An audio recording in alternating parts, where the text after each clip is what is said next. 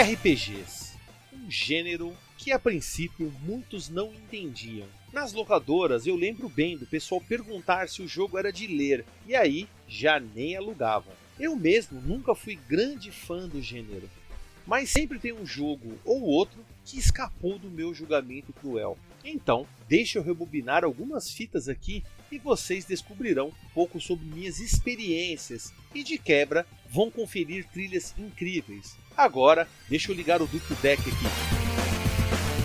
Visite o site defenestrandojogos.com.br e confira mais conteúdo que faço sobre o universo gamer. Dê uma olhada nas minhas crônicas com o Diário de Jogador e os reviews com o Revisando a Jogatina. Além disso, temos entrevistas e muita informação relevante para você. E vocês também podem conferir os vídeos que faço no YouTube. Se ainda não conhece o canal, se inscreva por lá. O endereço é youtube.com barra Defenestrando Jogos. E nós já estamos também no Spotify, iTunes e Google Podcast. Procure a gente por lá e assine o nosso podcast.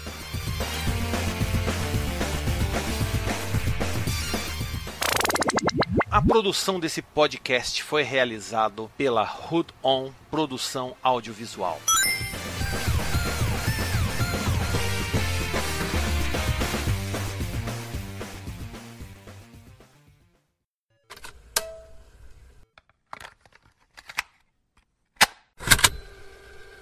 E para começar, nós temos aí um jogo que acho que para muitos aqui no Brasil deve ter sido o primeiro RPG a ser anunciado, a ser celebrado.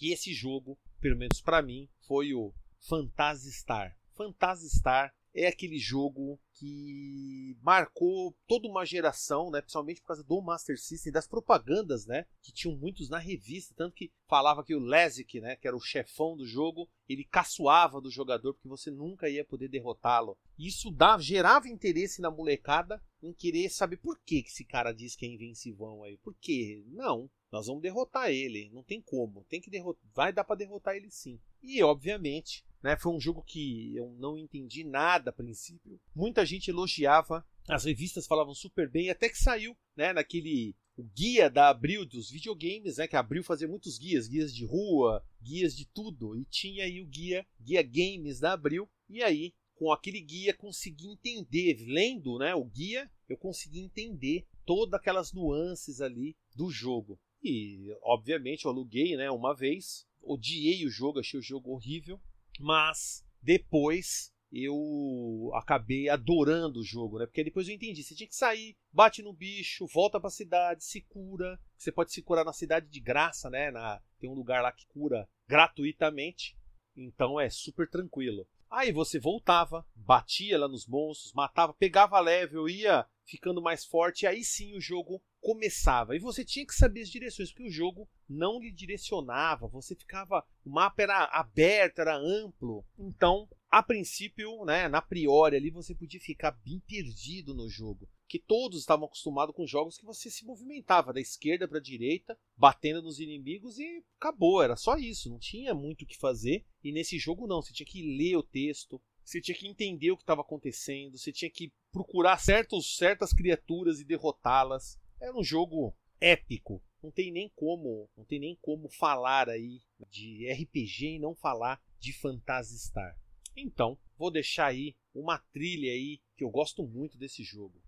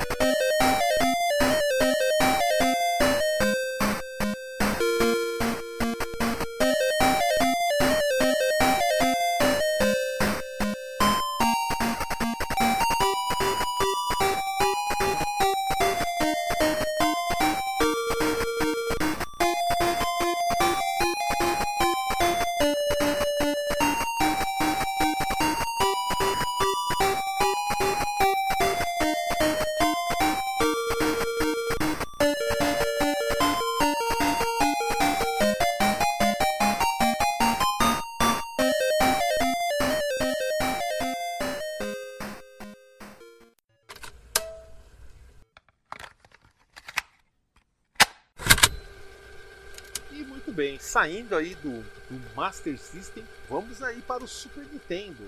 Sim, Super Nintendo que era abarrotado de RPGs, né? Abarrotado. Tanto que foi isso exatamente que tornou ele um sucesso no Japão.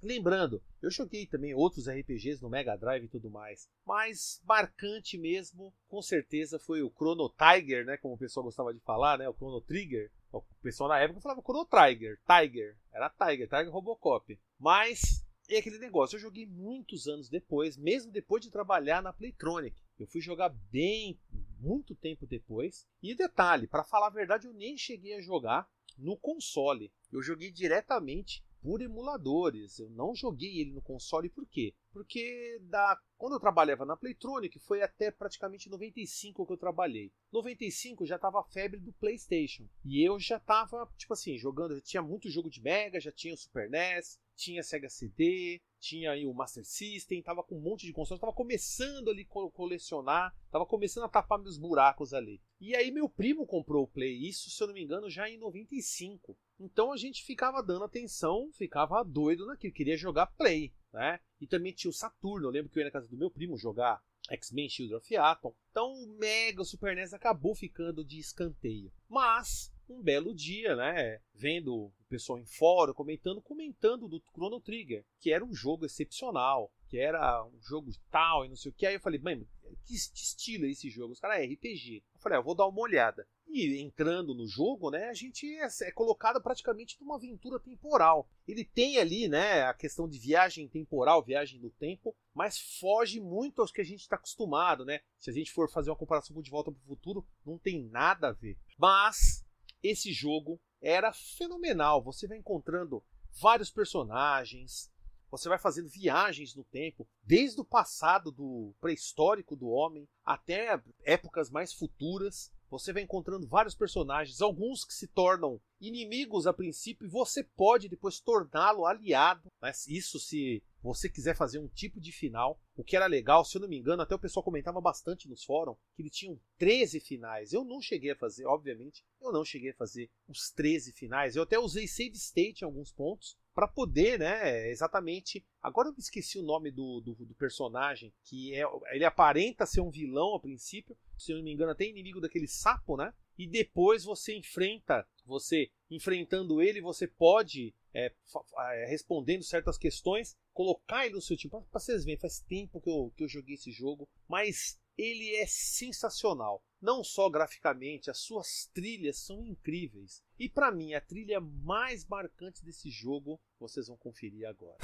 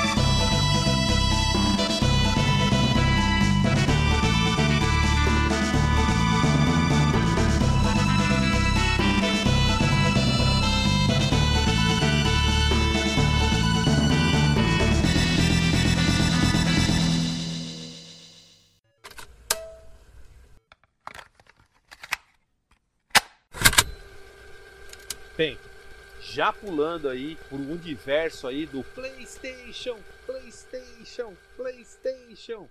Sim, eu acredito que muita gente, muita gente mesmo, começou a valorizar os RPGs a partir da geração né, 32 bits. Porque, querendo ou não, no Super Nintendo, a molecada estava ainda muito acostumada com aqueles jogos né, de ação, tipo Contra, Street Fighter, né, porrada. Então, poucas pessoas realmente desenvolviam esses jogos, queriam mesmo se envolver com jogos desse tipo. Então, para mim, o, Play, o PlayStation foi o console definitivo para isso, que abriu portas para muita gente. Para eu, eu posso até dizer que eu mesmo, né? Porque no Mega Drive foi o Phantasy Star, eu joguei o 2, o 3 eu pulei totalmente. Joguei o 4, mas joguei muito pouco, não joguei muito o Phantasy Star 4. No Super Nintendo mesmo, Final Fantasy, eu não joguei nenhum Final Fantasy. Eu joguei o é, Secret of Mana. Secret of Mana? Não, agora eu não me lembro. É Legend of Legaia, isso. Eu joguei também, joguei o, o, Chrono Trigger, como eu já falei, o jogo anterior. Joguei poucos jogos de RPG. Agora, agora, no PlayStation, joguei muitos jogos. E acho que todo mundo começou a série Final Fantasy de verdade no PlayStation. E eu acho que muita gente jogou o 7. Mas eu acho que o 8, Final Fantasy 8, ele acabou trazendo ali, porque o que acontece? No Final Fantasy 7, você tinha, é, durante ali as, a, algumas, algumas CGs, você tinha um personagem como ele é de fato. E quando você estava dentro do jogo, os bonecos eram SD, né, super deformed. O que mudou disso no Final Fantasy VIII? Você tinha sempre essa mesma, essa mesma visão. E lembrando, né, Final Fantasy VIII literalmente era uma novela mexicana, né? Muita gente fala, né, que era uma novela mexicana, a gente pegar um enredo e tudo mais. Mas o que eu achava mais legal era os summons, você chamar aquelas criaturas, né, o Ifrit, a... agora eu me esqueci o nome da do personagem que solta a magia do gelo. É, a Shiva, Shiva, não lembro agora. Mas tem algumas relações aí, algumas criaturas até da, da folclore indiano, né? Mas de qualquer forma, era impressionante o jogo. Toda aquela história, você entrar no colégio, é, tem ali aquele começo bem bem meia boca, né? A gente tem um começo ali, vai conhecendo os personagens, conhecendo o que está acontecendo, vai vendo desenrolar, aquela paixão rolando. Sempre tem isso, né? Square gosta muito de colocar o amor ali, aquela situação, né? Sempre ali do, do cara e da mulher lá, o homem e a mulher vivendo aquele, aquela paixão. Não sei porquê, mas a japonesada adora isso. Mas o mais legal, como sempre, né? É todo o enredo, toda a história. Por mais que o pessoal falava novela mexicana, eu achava muito legal os combates, os aliados que você encontrando, alguns, lembrando, né, muitas esses RPGs sempre tem isso, você nunca é obrigado necessariamente a encontrar todos os aliados para o seu time, porque você pegando esse aliado, você descarta outros, tem que escolher sempre, se eu não me engano, três personagens para ser na sua party, né, para lutar. E novamente, assim como o Final Fantasy VII, ele trouxe toda aquela atmosfera é, e outra, né? Ele trouxe ainda com aquela, com aquela visão, né? Como eu falei, isso para mim foi algo bem, bem determinante no meu gosto do Final Fantasy. Exatamente por isso que os personagens não mudavam na hora da batalha, não ficavam é, na hora da batalha eles estavam grandes, né? No set e durante o jogo eram pequenininhos, né? Super deformed e no Final Fantasy VIII isso aí a gente já não tinha. Eu vou deixar aí uma trilha para que vocês relembrem junto comigo aí desse incrível jogo.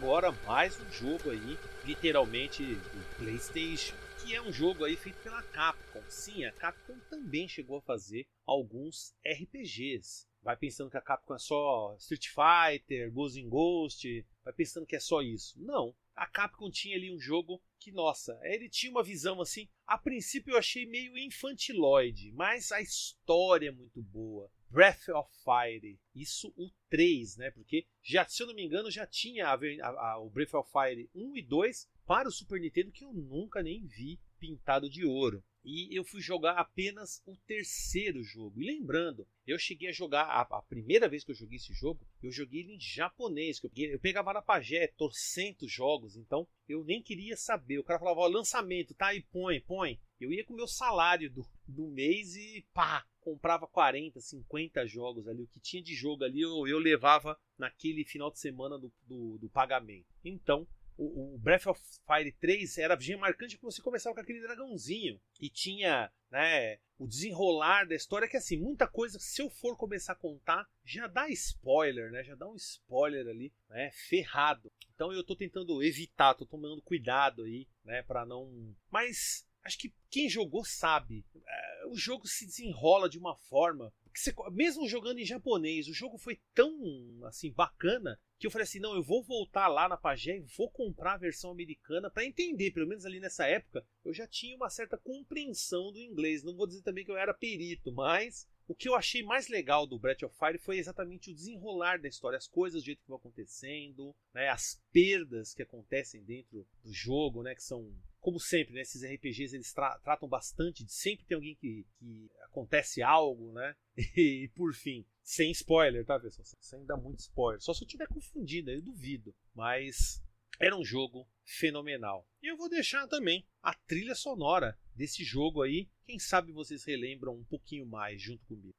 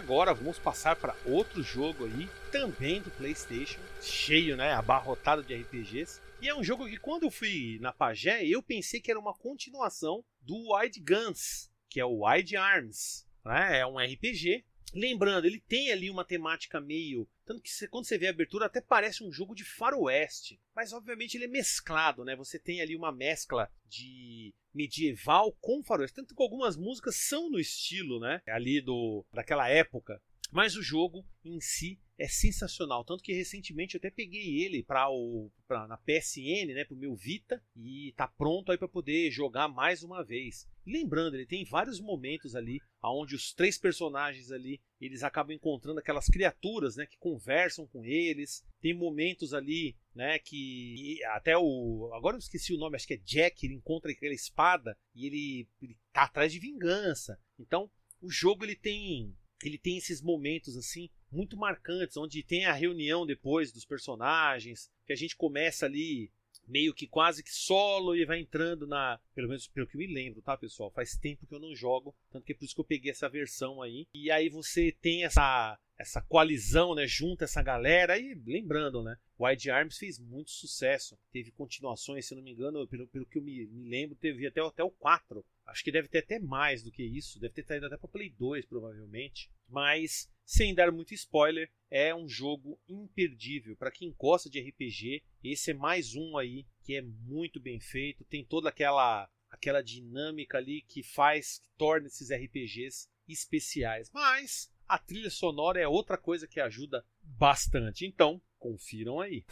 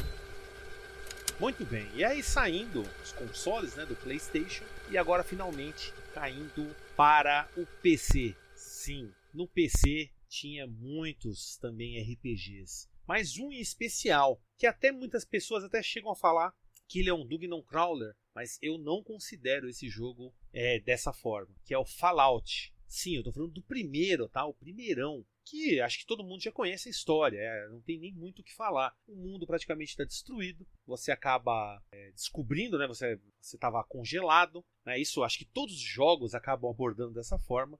Você até escolhe como vai ser seu personagem, algumas características, algo que até hoje é usado ainda na série. E aí você sai pelo mundo tentando encontrar itens, é, enfrentando algumas criaturas, encontra outras pessoas que você pode se unir às causas delas ou não. Você tem uma missão principal, mas tem sempre né, alguma coisinha ou outra que você pode fazer, que é um jogo ali também isométrico. Lembrando, até quando eu joguei a primeira vez, eu falei, nossa, será que é um, um tipo um novo Diablo, um Diablo futurista? Mas ele é bem diferente, eu acho ele bem diferente de Diablo. É bem diferentão mesmo. Para mim, bem RPG, né? Por mais que muitos ainda comentem que não, eu considero esse jogo um dos R... os primeiros RPGs que eu joguei no PC. Lembrando que tinha até o Final Fantasy VII, alguns jogos aí da Square mesmo pro, pro PC, mas o Fallout foi um jogo que eu falei, caramba, né? Que jogo e tinha aquela e tem lembrando, né? Tem toda aquela temática, as músicas são aquelas músicas mais antigas, né? Também lembrando ali a década de, de 30, 40, o que era muito legal, né? Fora aquela temática, né? A gente tinha enfrentar aqueles escorpiões gigantes, os mutantes. Putz, tinha tanta coisa para fazer nesse jogo que eu só posso tocar uma música agora para tentar me colocar de novo naquela situação.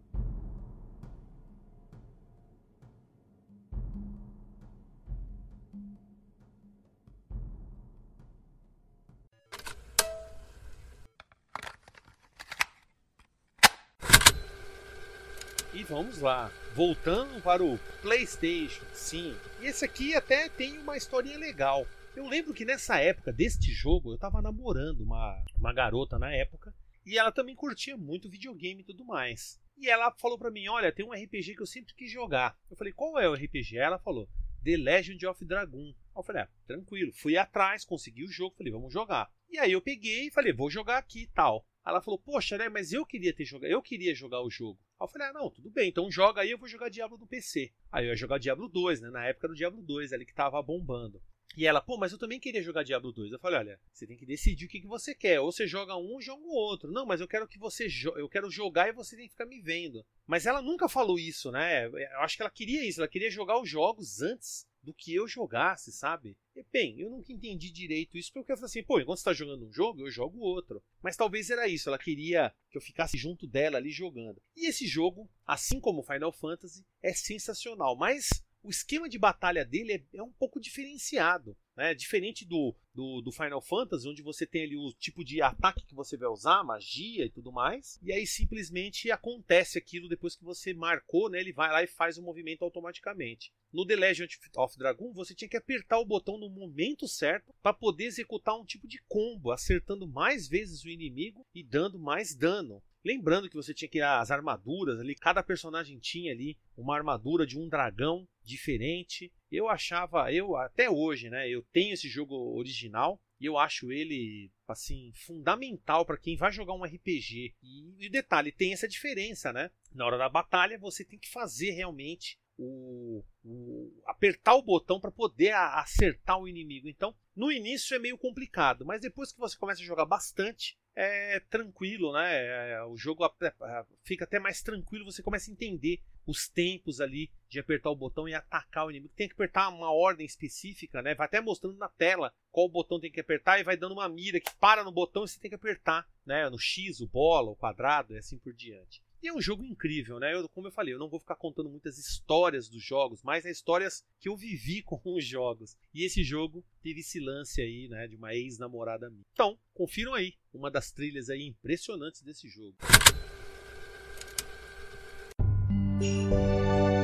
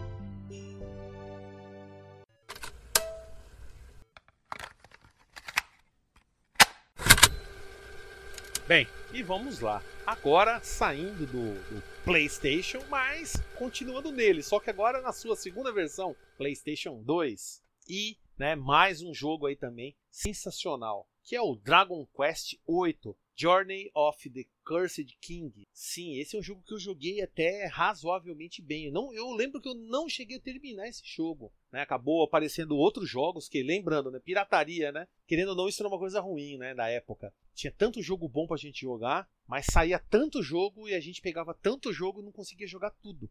E o caso foi esse aí. Tanto que eu tinha um amigo meu que falava: Nossa, é o jogo do Gohan e do, do Trunks. Só que o Gohan é um pirata e o Trunks é um tipo um cavaleiro. Sério, os personagens do jogo é exata. Porque, lembrando, né? É o, é o Akira Toriyama que faz o desenho, né? Então tem muito personagem com a cara dos personagens de Dragon Ball. Tanto que, se eu não me engano, tem um jogo depois posterior, né? Que saiu depois desse, que literalmente o personagem principal fica com os cabelos dourados, vira um Super Saiyajin. Então, né, tem toda ali aquela carga Dragon Ball Z de ser, né? Mas o jogo era muito legal. Eu lembro que tinha aquela montaria que era tipo um tigre, né? um gato. E, puta, eu sempre gostei de gatos, né? Eu sempre tive gatos em casa. Então falava assim: nossa, o gatinho, vamos subir no gatinho e dar um rolê. E era muito legal. Os combates também, né? Você tinha vários inimigos ali, os diálogos eram bem interessantes, bem legais. Eu lembro até quando encontra aquela menina lá no castelo lá, ela fala com aquele. como se fosse uma lembrança, ela fica vendo ela falando com o rei. Não sei se é um. Agora eu não lembro se é uma, uma visão passada ou se ela tinha vivido aquilo. Mas o jogo é, é impressionante, uma aventura muito legal. Eu acho que Dragon Quest tem, existe desde a época do NES, né? É um jogo já recorrente ali, junto com, com Phantasy Star, Dragon Quest e Final Fantasy estão desde o princípio os três jogos ali, né? Que eu acho que são o supra-sumo, né? São os três jogos mais é, louváveis ali da, até hoje, né? Se a gente for ver, Phantasy Star é um sucesso no Japão com a sua versão MMO. O Dragon Quest que ainda continua saindo jogos, se eu não me engano, saiu até uma coletânea agora para o Switch com, com alguns jogos da, da, da saga Dragon Quest. Então, o que mais eu posso acrescentar? Apenas uma trilha sonora maravilhosa desse jogo.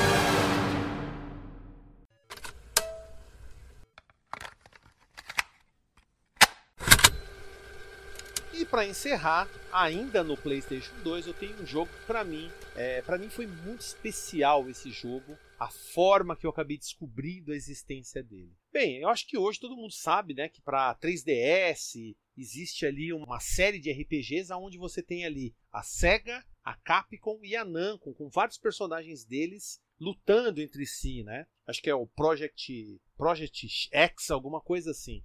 Mas tudo começou no jogo que eu vou falar agora, que é o Namco vs Capcom, que eu fiquei sabendo da existência desse jogo, só que eu só encontrava na época as ISOs em japonês. Aí eu falei, ah, nem vou baixar. E aí eu descobri uma, um trabalho aí de, um, de uma galera fã, gostou muito, achou muito interessante a dinâmica do jogo e fez uma tradução. Tanto que eu baixei essa ISO, tenho até hoje ela no meu Play.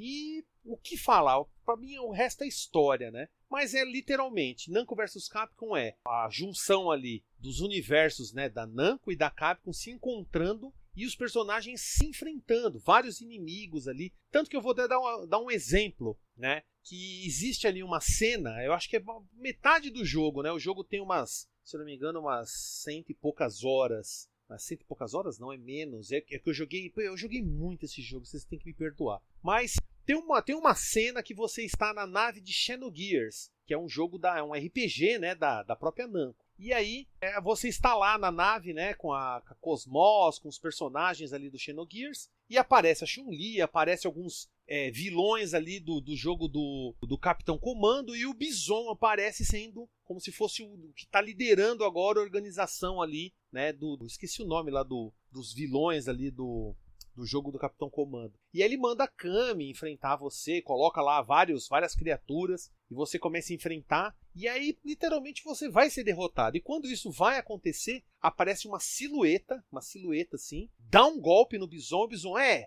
que isso? Quem é você? Aí aparece a frase, né? Eu sou. Aí aparece, I am Captain Comando. Igualzinho lá do final, quando ele é questionado: Quem é você? Aí ele fala: Eu sou, né? I am Captain Commando. E aí aparece ele, toca a música da porra do jogo do, do Capitão Comando e aí ele dá um puta de um golpe lá, um, um golpe lá no, no Bison e o Bison fala: É, eu vou ter que recuar. E aí entra esse personagem que cura todo mundo, e aí você, ele entra na, na treta e você consegue derrotar com facilidade ali. Então, tem vários encontros de personagens, né, de, de das empresas que são muito interessantes, mas muito interessantes mesmo, né? É, eu posso até dizer um outro quando o, Mitsurugi encontra aquela menininha lá do Burning Force, é um jogo, é um jogo de Mega Drive até. E aí ele fala: Nossa, muito legal o seu cavalo, né? Eu queria ter um cavalo desse que gospe fogo nos inimigos. Ele falou. Aí ele, ele não sabe que aquilo é uma moto espacial, né? Ele não sabe que aquilo é uma moto.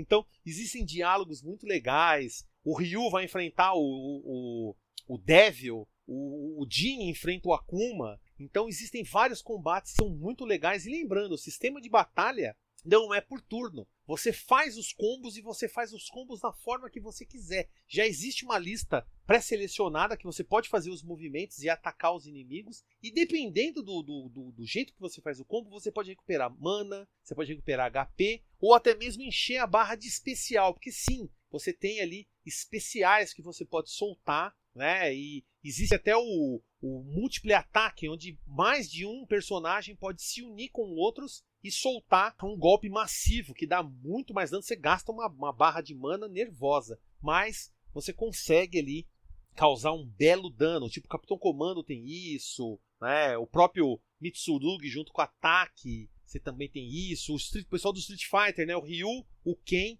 e tem aquele professor lá do Rival Schools. Você pode juntar os três e os três dão tipo um Shoryuken super poderoso. É esse, por isso que eu deixei pro final esse jogo. Esse jogo foi o que um, um dos que eu mais joguei. Fiz o final dele no normal, depois no hard, aí soltou uma, uma dificuldade very hard. Eu falei, não, eu vou jogar também. E eu não vou colocar nenhuma trilha desses personagens que eu acho que é muito é muito é muito clichê. Vou colocar uma trilha original do jogo e vocês deem seu veredito aí.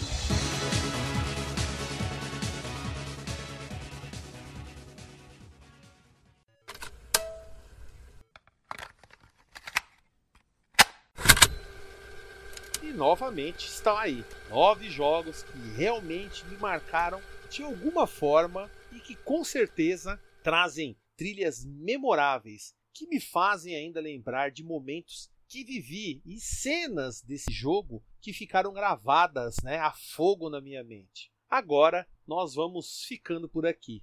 E não se esqueça, estamos no Apple e Google Podcast, Spotify e também no Android. Então assinem aí o Rebobinando Fitas, que em 15 dias nós nos veremos de novo.